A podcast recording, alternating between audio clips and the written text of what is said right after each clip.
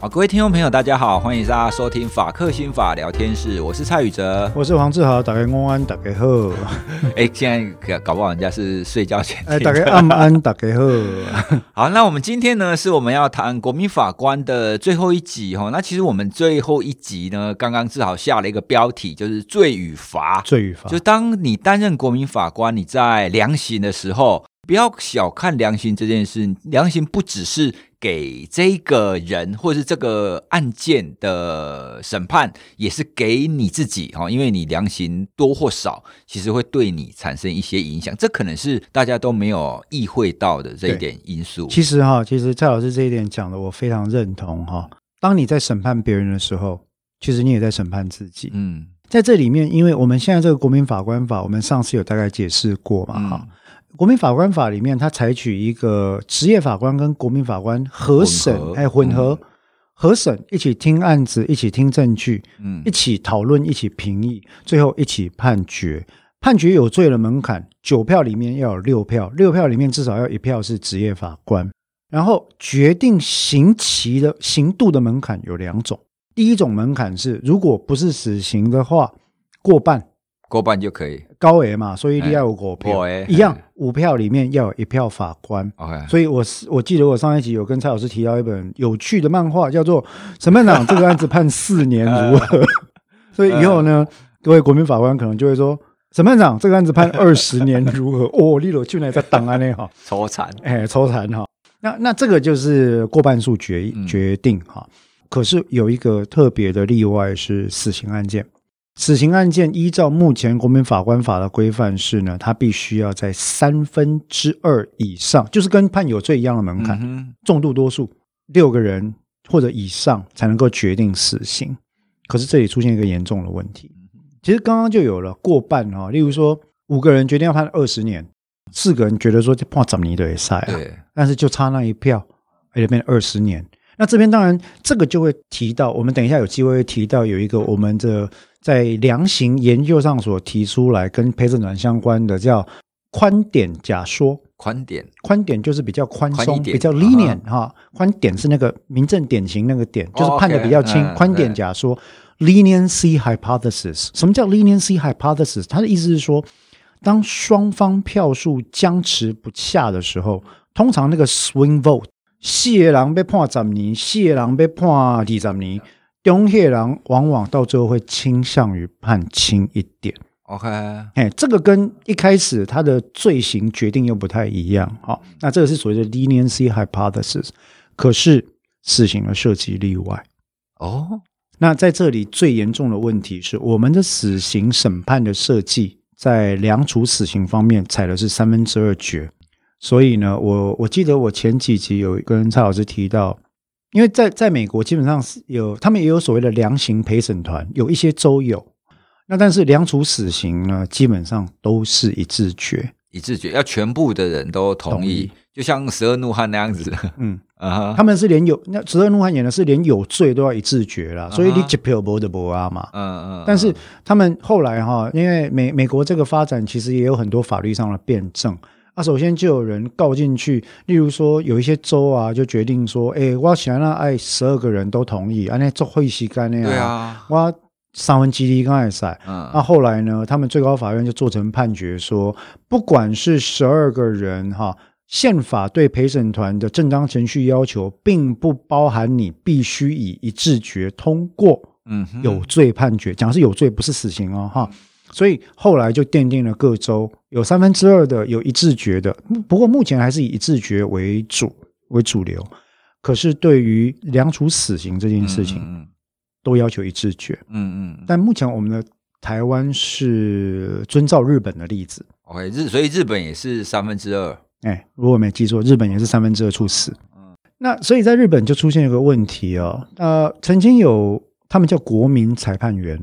曾经有国民裁判员呢，因为不同的理由对政府起诉国家赔偿。哦，是说我担任国民法官完以后，我觉得哎，担任这个国民法官让我心灵受创，身心受创，所以我就申请国赔。对，那什么什么情况会这样啊？你刚刚讲那个，例如说，我们今天九票，那我已经明白跟你们大家表示了，嗯、这个案件证据不足以判死刑，嗯，这个人的行为不足以判死刑，依照法官评议所指出的原则不足以判死刑，嗯，依照刑法五十七条、五十九条、六十条，然后减刑的观点来看，我国民法官跟你一样啊，但是我就是认为不应该判死刑嘛。但是您哪个较抽残呢？您用刀票都要倒了，那我们三票就是硬是过不了，对，六比三判死刑的情况。假设今天这个国民法官是有宗教信仰，假设他是比较相信生命的意义，他认为人类有改变的可能性，这件事情对他有可能造成临床上的重大压力源的冲击，冲击。对，你看，我救不了他。嘿，然后第二个，我一身清白，结果今天一条性命毁在我手上。对，那我认为这个是我们之前提到几次的，有可能出现。所谓的博人效应，嗯嗯嗯，我不为了台，各个因为他犀利，我求逃啊。对，我不杀博人，博人因我而死。这个对于国民法官的影响，我是不知道在台湾会不会有人告政府。呃，但是在日本就有疑似，我我如果没记错的话，有这个裁判员，一个是因为看了过度血腥的证据资料，哦、对，哎啊，一个则是因为判处死刑，嗯，他分别对政府起诉。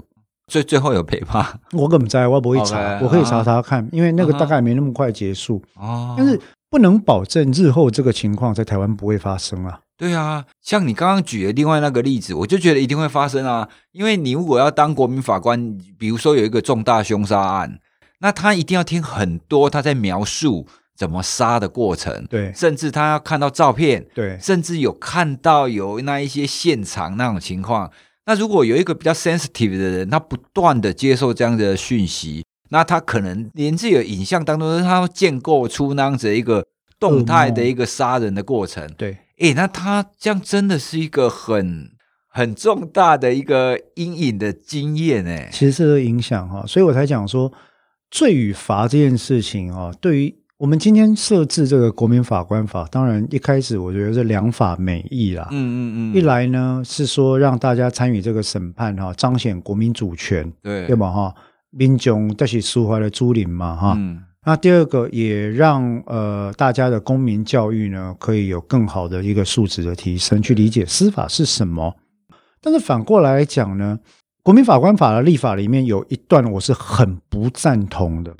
他的立法宗旨第一条，他说：“哈，国民法官法制定了宗旨有一段，为了贴近国民的法感情这件事。国民法感情，法感情，法感情的意思就是大概安那感觉，难得安那好。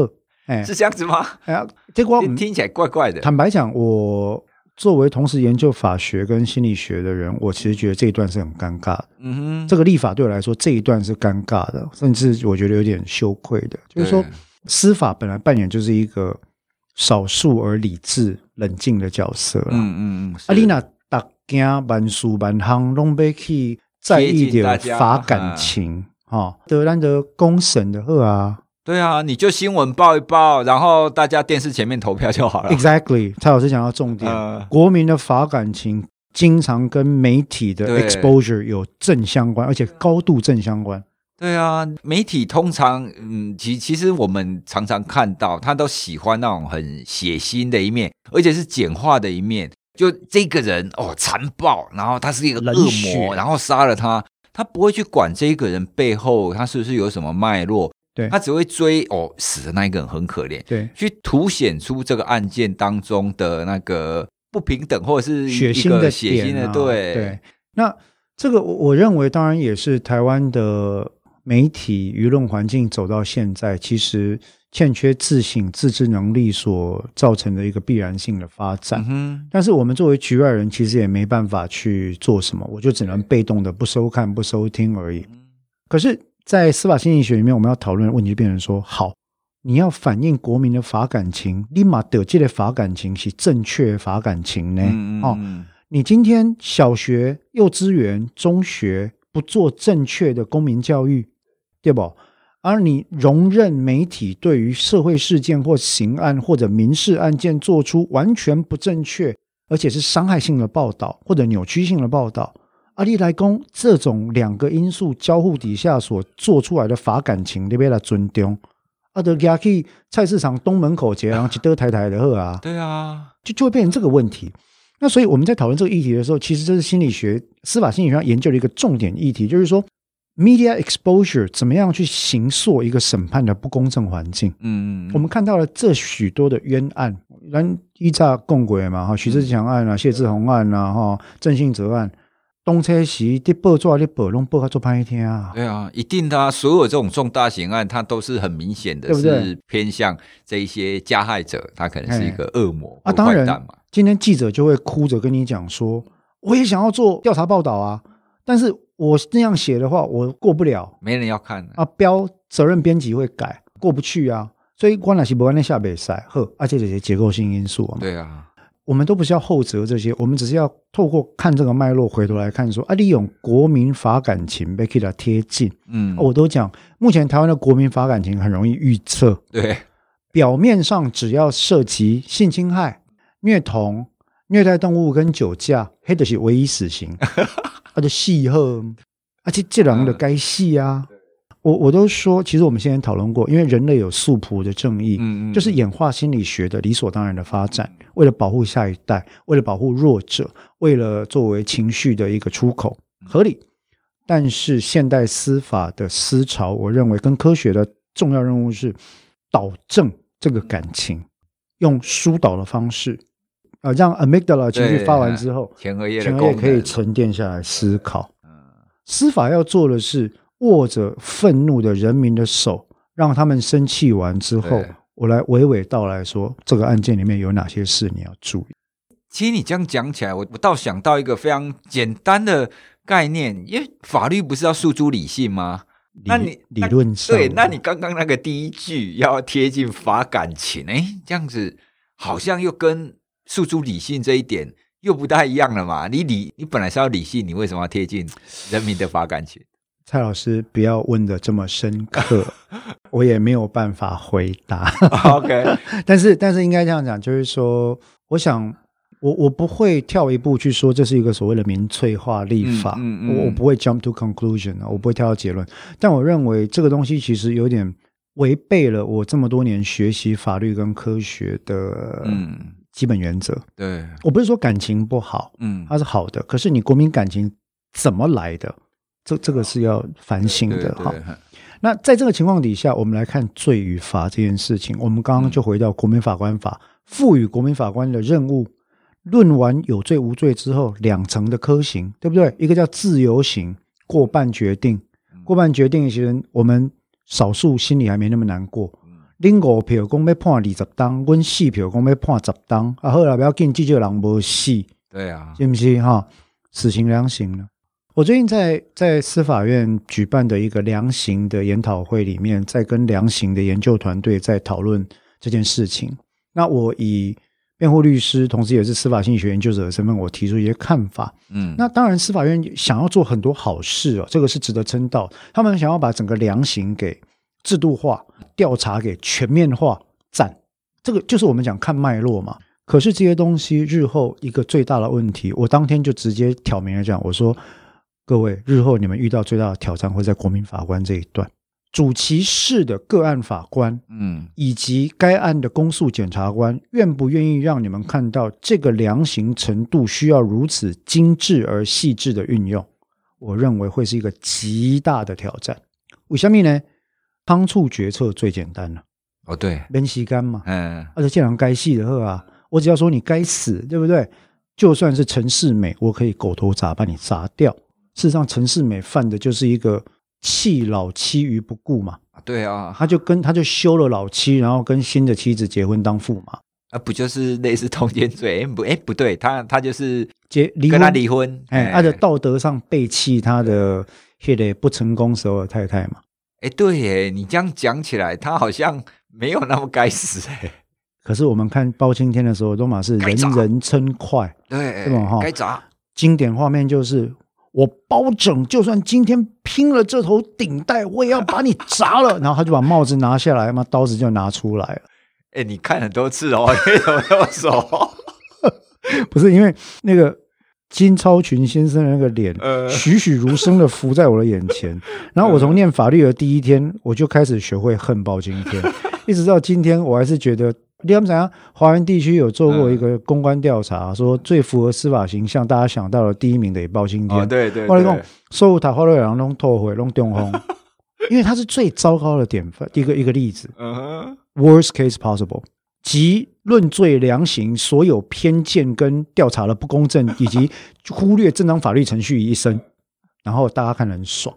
哎，我觉得你可以写一本书，就是把他所有的那一些民间故事里面的判决挖出来，然后用现代法律的观点去看过一次，可以当 当成是一本那种民间阅读的一个法谱的读物。哎，蛮有趣的哈。蔡老师讲的东西无力，东西卖小孩啊，因为我这样下载，我其他都不爱看，因为就是变成最最被讨厌的这个这作者哈。那回到我们讲的这罪与罚这个事情，嗯、就是说。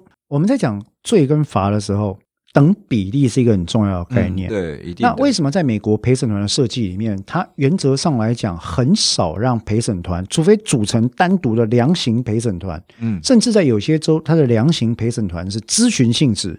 那这就是因为量刑是一个非常艰难的因素，量刑要有法官。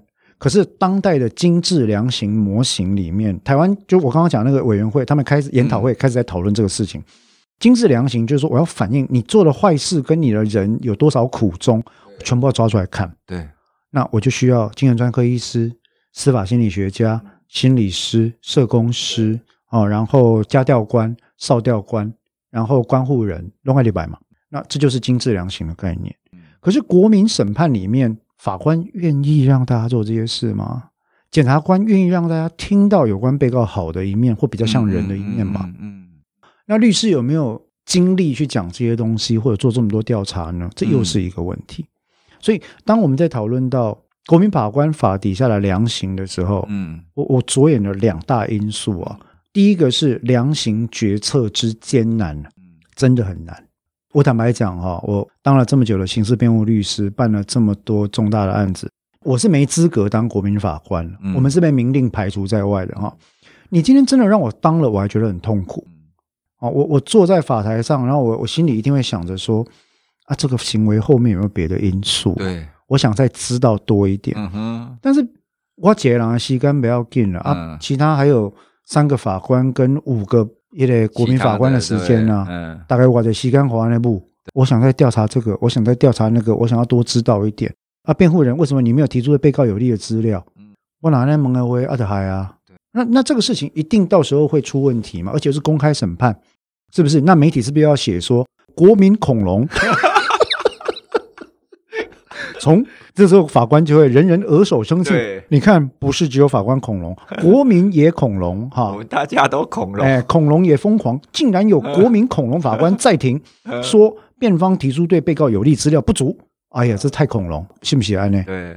那所以，我我一直在认为说，这个罪与罚，这个量刑哈，嗯，它第一个面向是量刑之艰难。第二个面向是量刑，就像七伤拳。七伤拳的意思是会伤害到自己。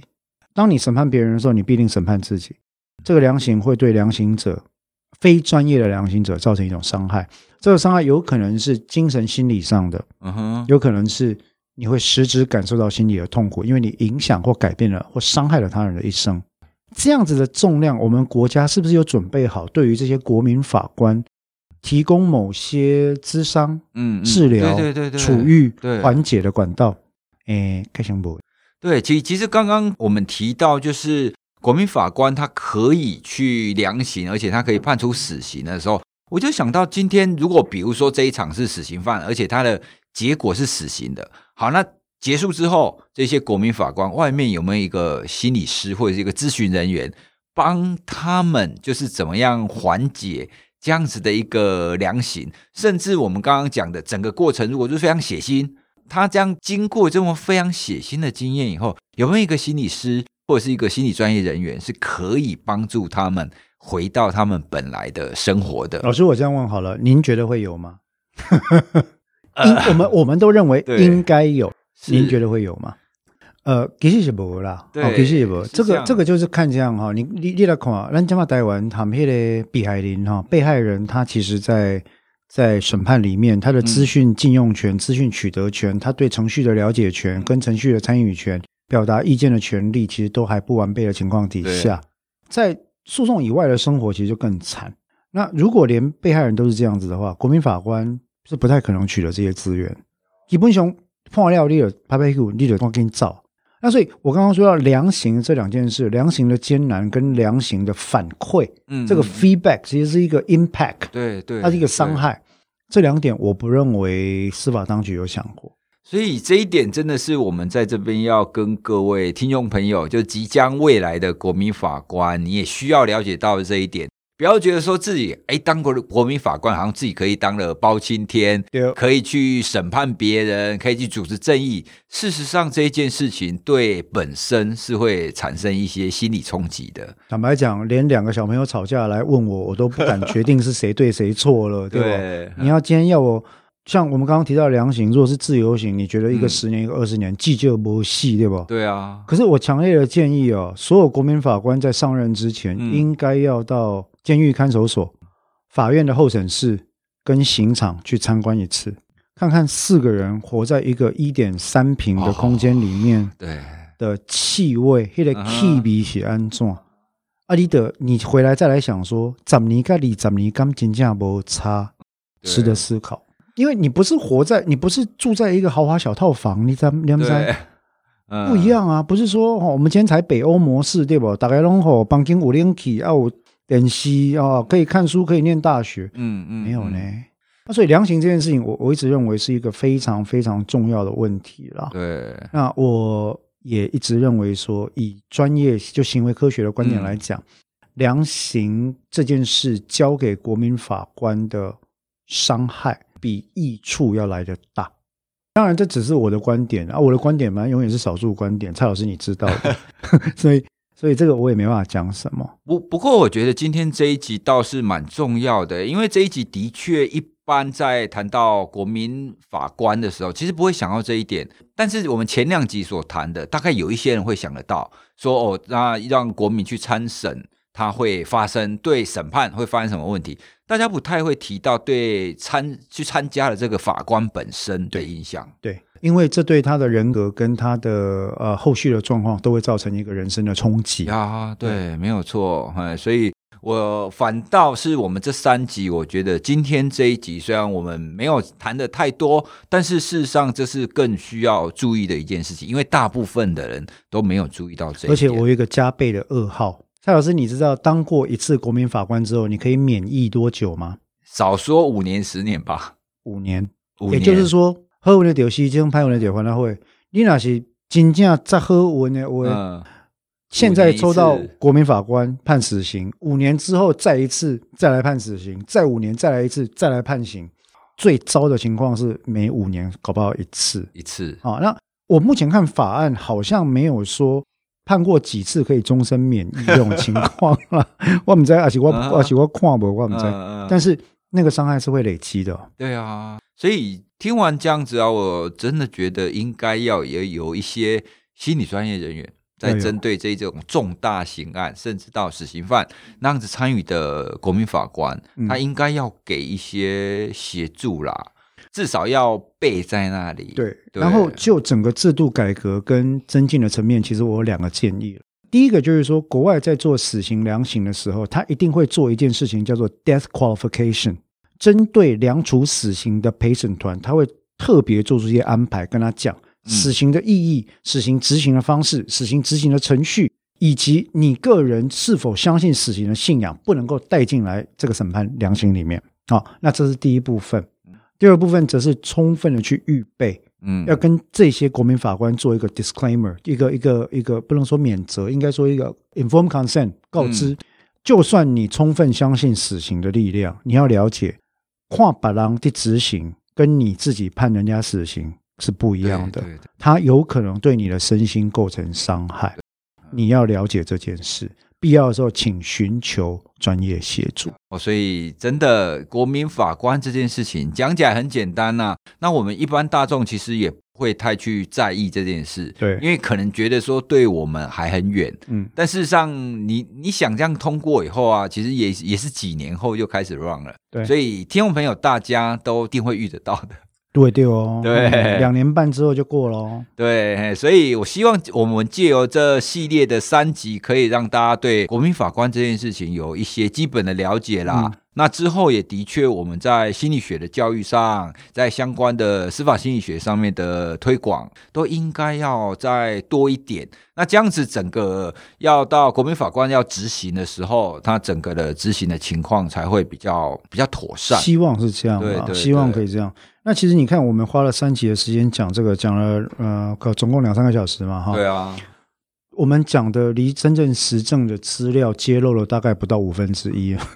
对，实在是因为因为实在是太多类似的研究，太多整理资讯。那以后有机会再说了，因为我相信一百一十二年上路的时候，大家会再注意一波。因为哈，起码通轨拢袂惊，到时阵收到通知书你就会惊。对啊，惊慌啊，怎么办？怎么办？哈，买了卖算我，我不会让破西游。那这就是另外我们研究的问题嘛？对，网络乡民的正义观跟现实法官的正义观必然一致吗？或者必然能够贯穿吗？不见得，不过那又是另外一个话题了。对，嗯，好，那我们今天的节目呢就到这边喽。那希望大家可以透过我们这系列的三集的节目，对国民法官他背后有一些心理因素，还有我们应该要考量的心理议题，都有多一点的了解。